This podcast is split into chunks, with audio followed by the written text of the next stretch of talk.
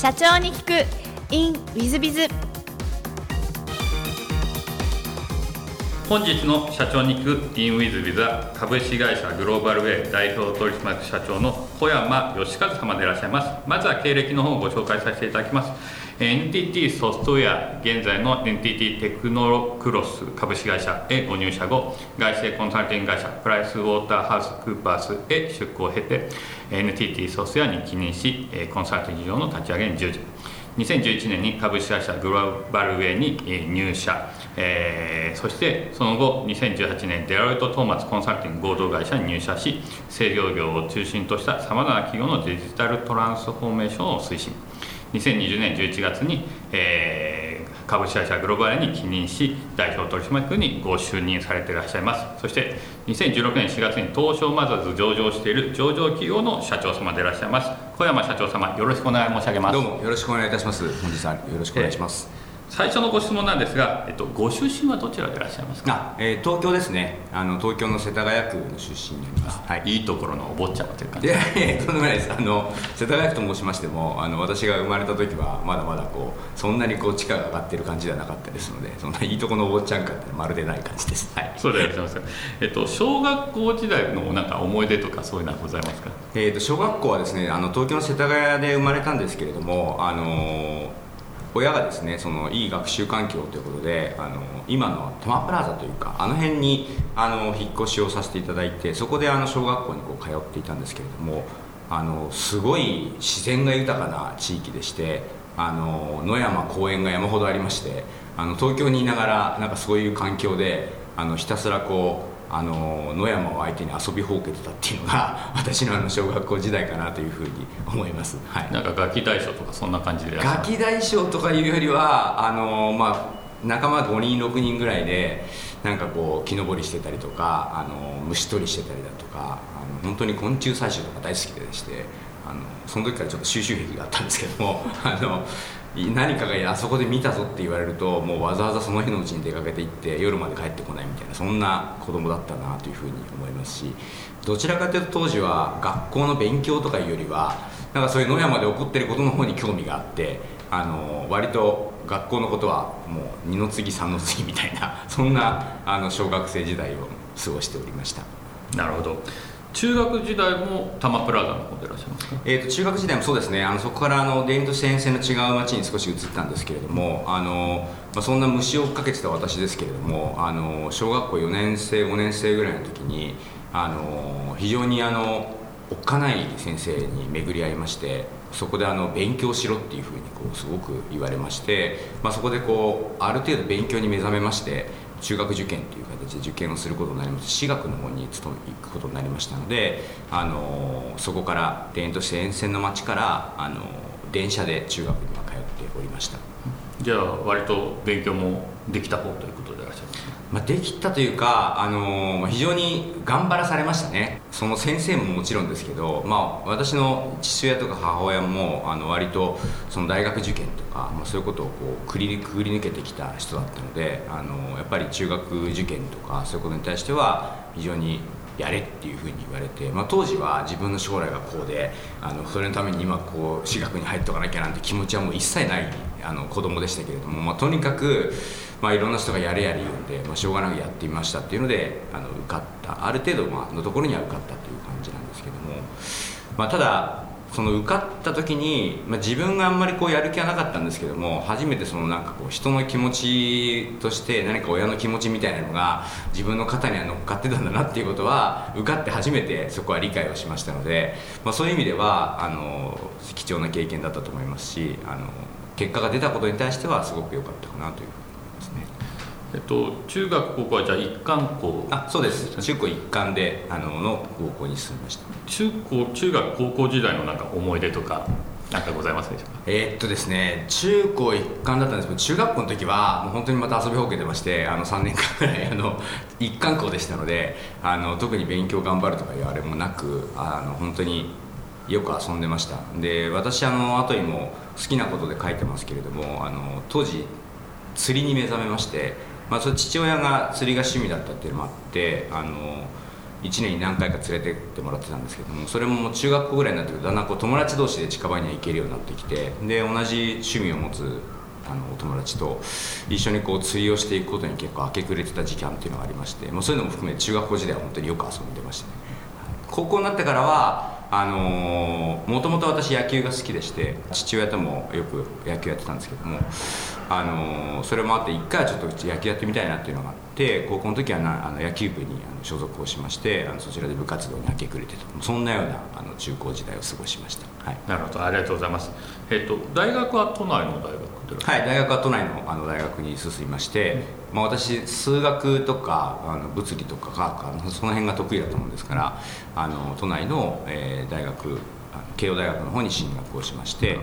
過ごしております、えっと、理系でいらっしゃいますそうですね。で理系だったんですけどもあの理工学部の中でもあの物理とか科学とか、まあ、いろんな学科がある中で割とその現代社会になんかこう適応できるような学問がやりたいなっていう思いが結構ありまして、まあ、当時慶応大学の中でいうと管理工学科といいますかああいうその、まあ、いわゆる経営工学みたいな領域のあの学科に進んでおります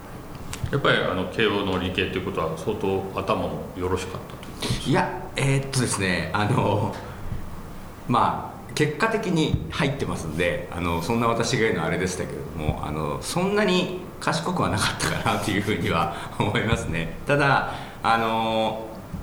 昔から自分の現在地と、まあ、それに対して何をしたらゴールにたどり着けるかっていうことをしっかり考えるってことはあのできた気がします。だから例えば受験勉強にしても何かこうすごく最初から何か頭が良くて何かこうあのもうなほぼみんなが羨むような成績を常に収めているっていうよりはもう最初は全然ダメなんだけれどもあのそこに対して自分のなんか目標値を設定してそれに対してこうどう乗り越えていけばいいかみたいなところを必死に最初になんか考えてそれをこう自分のステップにちゃんとこうバカあの変化させていくっていうところに関してはあのすごく長けていたのかなというふうに思いますね。はい、なるほど。ありがとうございます。大学時代の思い出とかございますか？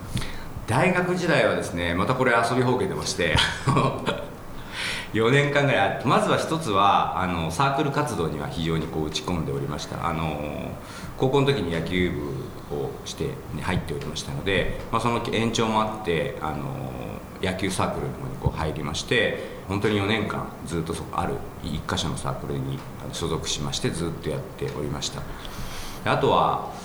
なんか乗馬とかヨットとかなんかこう今まで自分がやったことないことに結構興味がありまして馬にちょっと乗るようなサークルにこう何回か行ってかあとはヨットもシーズン的に夏はそういうサークルにこう参加させていただいたりだとかなんかそんなようなことをこうやったことないことを結構やってあの経験を積んでたみたいなところがありますね。はい、なるほど。ありがとうございます。で卒業後 NTT ソフトウェアでいらっしゃいますか？そうですね。あの当時はですねまだ私も多分遅い方だと思うんですけども大学2年3年ぐらいで初めてパソコンに出会いまして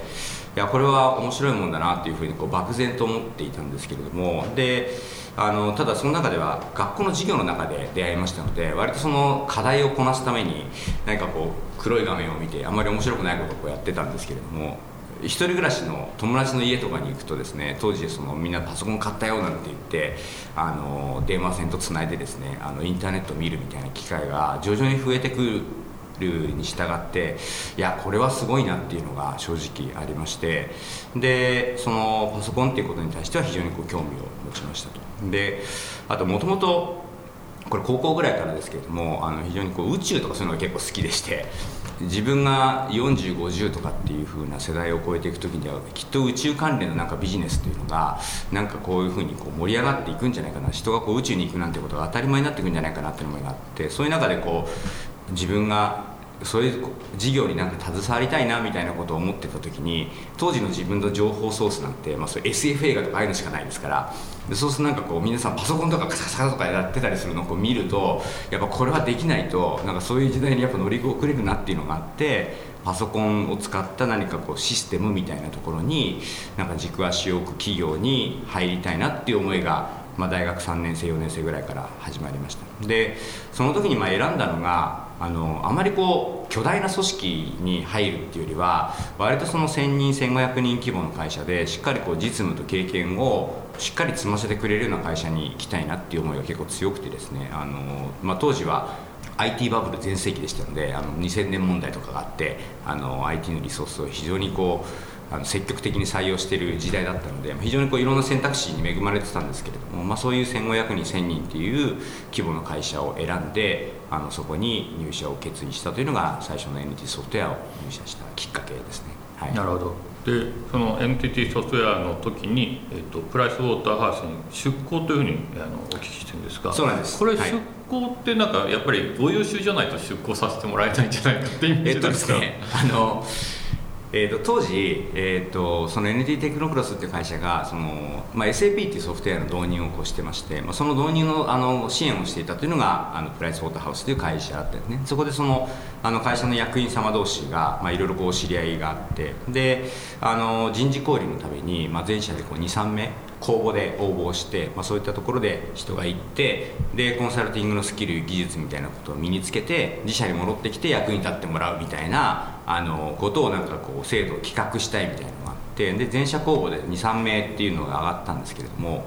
まあ、当時のコンサルティング会社って今のコンサルティング会社とはだいぶイメージ違いますからなんかこうあんまりこう一般の人が入るようなイメージが当時はあんまなかったんですよね。であんまり公募が出ずにたまたま手を挙げたのがもう3人ぐらいしかいなかったっていうあのこともありましてあのそれであの出向が決まりました。もうすぐに決まりましたね、はい、何年ぐらい出向してたんですか？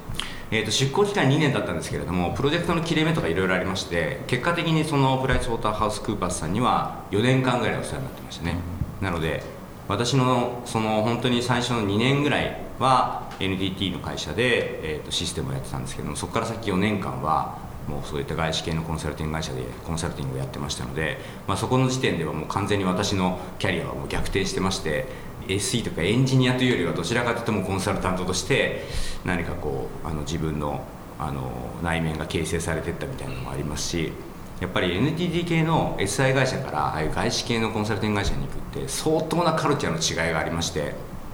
あの非常にこう NTT 系で言えばあの安定したといいますかあの非常にこうなんていうんですかねあのしっかりした人たちが多いでコンサルティング会社行くともうちょっと変わった人たちがやっぱり多いのであの非常にこう刺激も強かったですしあの入社して一番最初のプロジェクトに入った時の当時のプロジェクトマネージャーの方から一番最初に言われたことが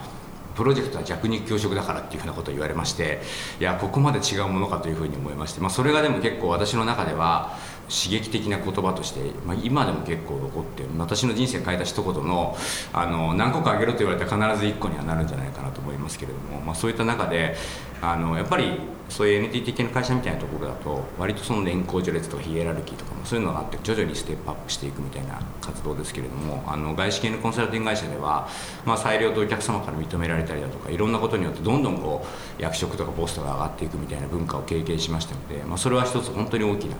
経験だったかなというふうに思います。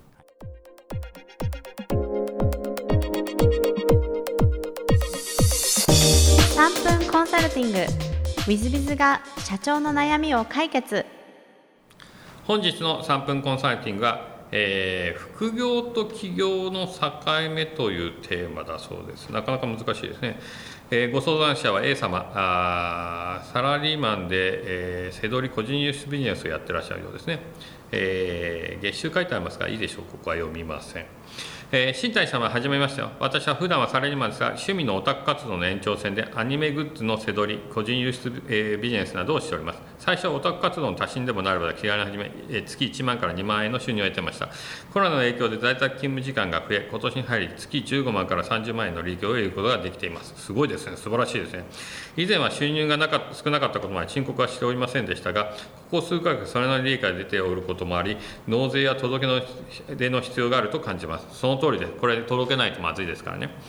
またもっと総合的に活動する時間が増やすことができればさらに利益を上げられるのではないか。好きなものに囲まれて生計を立てていきたいと考えるようになりました。しかし会社では副業が禁止されているので脱サラをして副業を本業にすることを考えています。が不安もあります。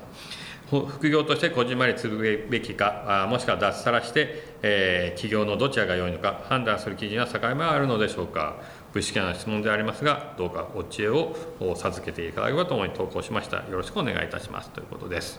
まずあの税収そんなに月15万から30万ということは年間2300万になりますので、まあ、年間100万とか200万超え始めたら必ず確定申告やってください。やらないとまずいです。で一方で確定申告やったからすぐ会社にばれるかっていうとばれないと思いますが1年するとばれますのでもう支給で考えなきゃいけませんね独立するかどうかはね、えー、で、え、そこをどう罰するのかは会社次第なんでその会社さんお勤めになってる会社さんがどういう基準なのかがわからないので何とも言いようがないので、えー、ご判断難しいですね。これは私もなかなか判断しづらいと思います。その相手の会社さんのことがわからないので。一方でじゃあ起業と副業とこじんまりとどっちがいいのかって言われるとこれも難しい話ですね。10年後20年後をまず考えていただきたいと思います。10年後も20年後もその輸出ビジネス瀬取りのビジネスがやれていけるのかどうか。10年やれてるのはやってもいいんじゃないでしょうか。でも23年で終わるんだったらやめた方がいいですね。副業でちょろちょろで隠してやっとくの方がいいですね。一方で10年続けやってもいいと思います。で10年で儲かったお金を今度は10年後また違う事業に投資してって違う事業をやってきゃいいのでそう考えるともう起業しちゃってもいいんじゃないかな。脱サラして起業しちゃってもいいんじゃないかな。まあ個人事業主登録でもいいですし会社作ってもいい株式会社作ってもいいですがやってもいいんじゃないかなと思います。だからやっぱり将来性があるかどうかですね。そのアニメグッズですのがなんか将来性ありそうなんですけども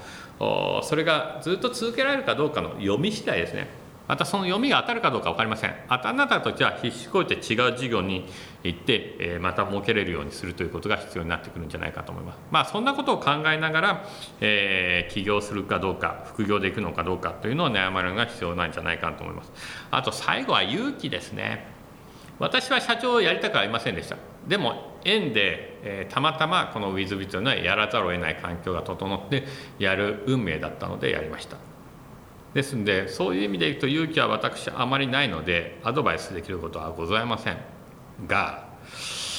まあそこら辺はですねえいややってみてしまえっていうこともあります。でそれでやってみてしまえでやってみて場合によってはすごい人は会社設立してから何やろうか考えてそあの独立してってで上場まで持ってった方もいらっしゃいますので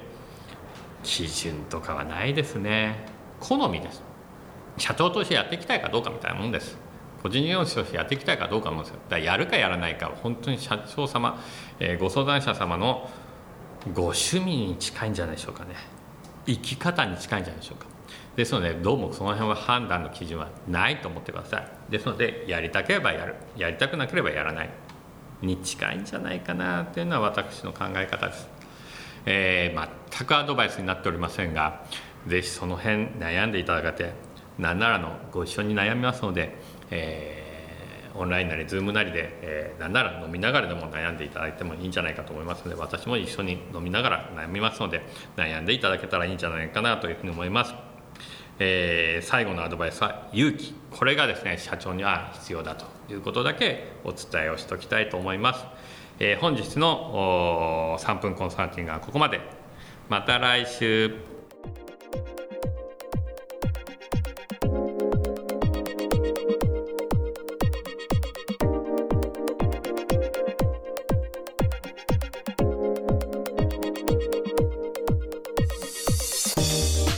本日も社長に聞く in WithBiz をお聞きくださり誠にありがとうございました、えー、この番組は2017年1月から毎週配信を続けております。